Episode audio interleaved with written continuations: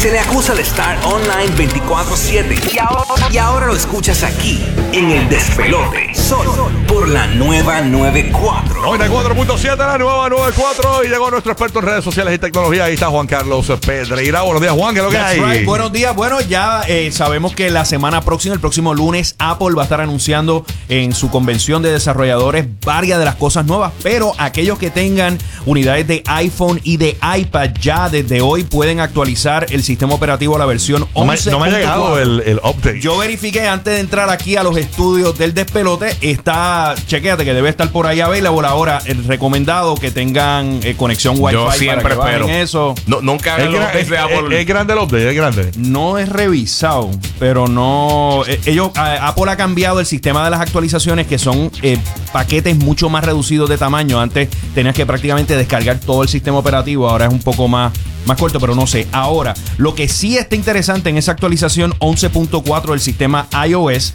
es que ahora finalmente hay una mejor integración con el sistema de iMessage a través de iCloud. Antes, aquellos de ustedes que tengan Apple Watch o a lo mejor tengan una computadora o un iPad y un iPhone, había problemas de que si tú borrabas un mensaje en el iPhone, ibas a la unidad del iPad, no necesariamente estaba borrado, no estaba borrado.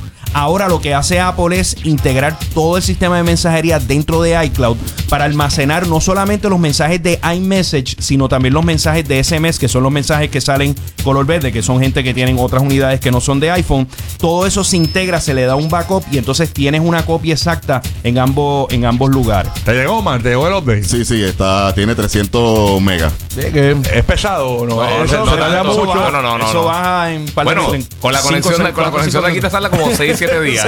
Ah, bueno, sí, sí, sí. Aquí tenemos una. Para la bien- próxima encuesta baja. Sí, Pero sí, no, Aquí tenemos una que, que, que es lenta porque es detallista. Sí, sí, claro. Es, es dia- dialogue, dialogue.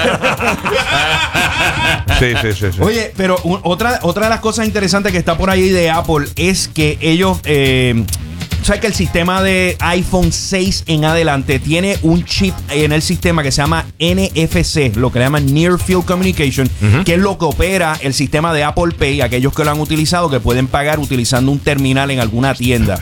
Ahora, esa tecnología, Apple va a estar permitiéndole acceso a otros desarrolladores para poder trabajar soluciones que utilicen esta tecnología. Para que tengan una idea, aquellos que han ido a la ciudad de Nueva York y, tienen que sacar la tarjeta eh, del subway, ahora no va a ser necesario esa tarjeta del subway, sino que con tu celular vas a pasar eh, básicamente como si fuera una tarjeta Sí. eh, y, y pasar. Ahora, esto permite también a los manufactureros de automóviles ofrecer eh, desbloquear o abrir la puerta del auto con tu celular. También los hoteles, en vez de darte una tarjeta del hotel, vas a poder utilizar tu celular.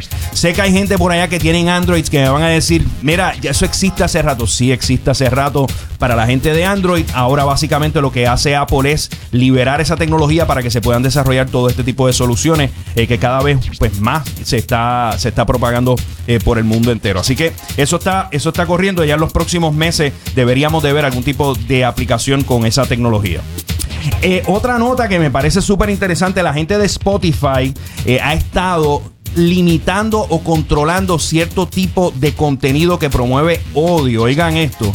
Kendrick Lamar aparentemente está amenazando con retirar toda su música de Spotify luego de, eh, de esta nueva política que le llaman el Hate Conduct and Hateful, Hateful Conduct Policy que lanzó Spotify. No es otra cosa que música eh, que no, que sea... eh, que promueva la violencia con los niños, violencia sexual, que sea de, odio, todo ese tipo de música, potencialmente Spotify pudiese fungir un rol editorial y controlar todo ese tipo de contenido. Le ha ocurrido también al rapero R. Kelly.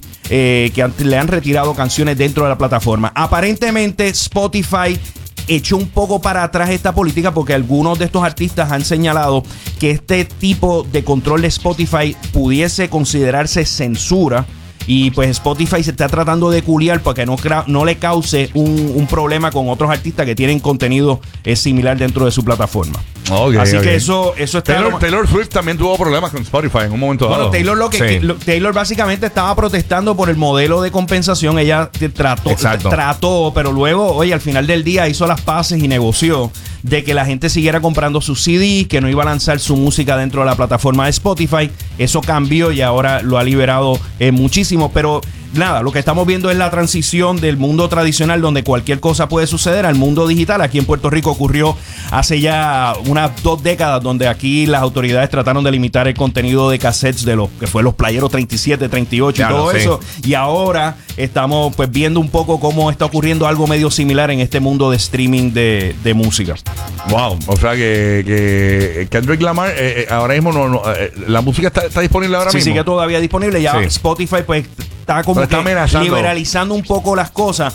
Es- muchas de estas plataformas incluso tienen controles parentales o controles de filtro de, de todo este tipo de música. Pero, pero yo creo que si queremos que tener una libertad de expresión a nivel de música, estas cosas deben eh, de permitirse y que sea el propio consumidor el que decida si este tipo de música es aceptable o no, no es aceptable. No creo que estas plataformas tengan que meterse en, en todo eso. Ahora, otra de las notas que está por ahí corriendo, el FBI está advirtiendo que hay una nueva amenaza de lo que le llaman malware o software dañino que ha infectado a más de medio millón de routers Wi-Fi, que son los routers que tienen en los hogares. Aquellos de ustedes que tengan, oigan bien, el routers en sus hogares marca Linksys, MicroTik, Netgear y TPE Link, se le está recomendando que desconecten de la electricidad ese router para darle un reset y borrar esta aplicación potencialmente dañina que pudiese estar dentro del sistema. Otro consejo que no, no lo señala el FBI, pero se los digo, aquellos de ustedes que tengan sus routers, no le han cambiado la contraseña o el password que está por default. Cámbielo. Muchos de estos hackers saben que si es un router Linksys o Netgear, saben cuál es la contraseña y una vez el, el Sí. hacker entra a tu router, puede hacer mil y una cosas, incluso puede instalar o puede instalar algún tipo de servidor para repartir programas malignos, etcétera, etcétera. Así que si quieren evitar problemas, desconecten. Ah, y otra cosa, actualicen el sistema operativo, el software de esta, de esta El unidad. firmware.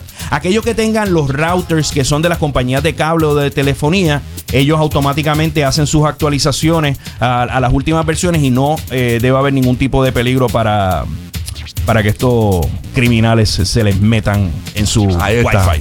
Así que eso es lo que está pasando en el Duro. mundo de la ¿Dónde te pueden seguir, Juan? Me siguen en Instagram, en Twitter y en Facebook. Me consiguen como Juan C. Pedreira. Juan C. Pedreira. Y los miércoles estamos aquí en El Despelote. Yes,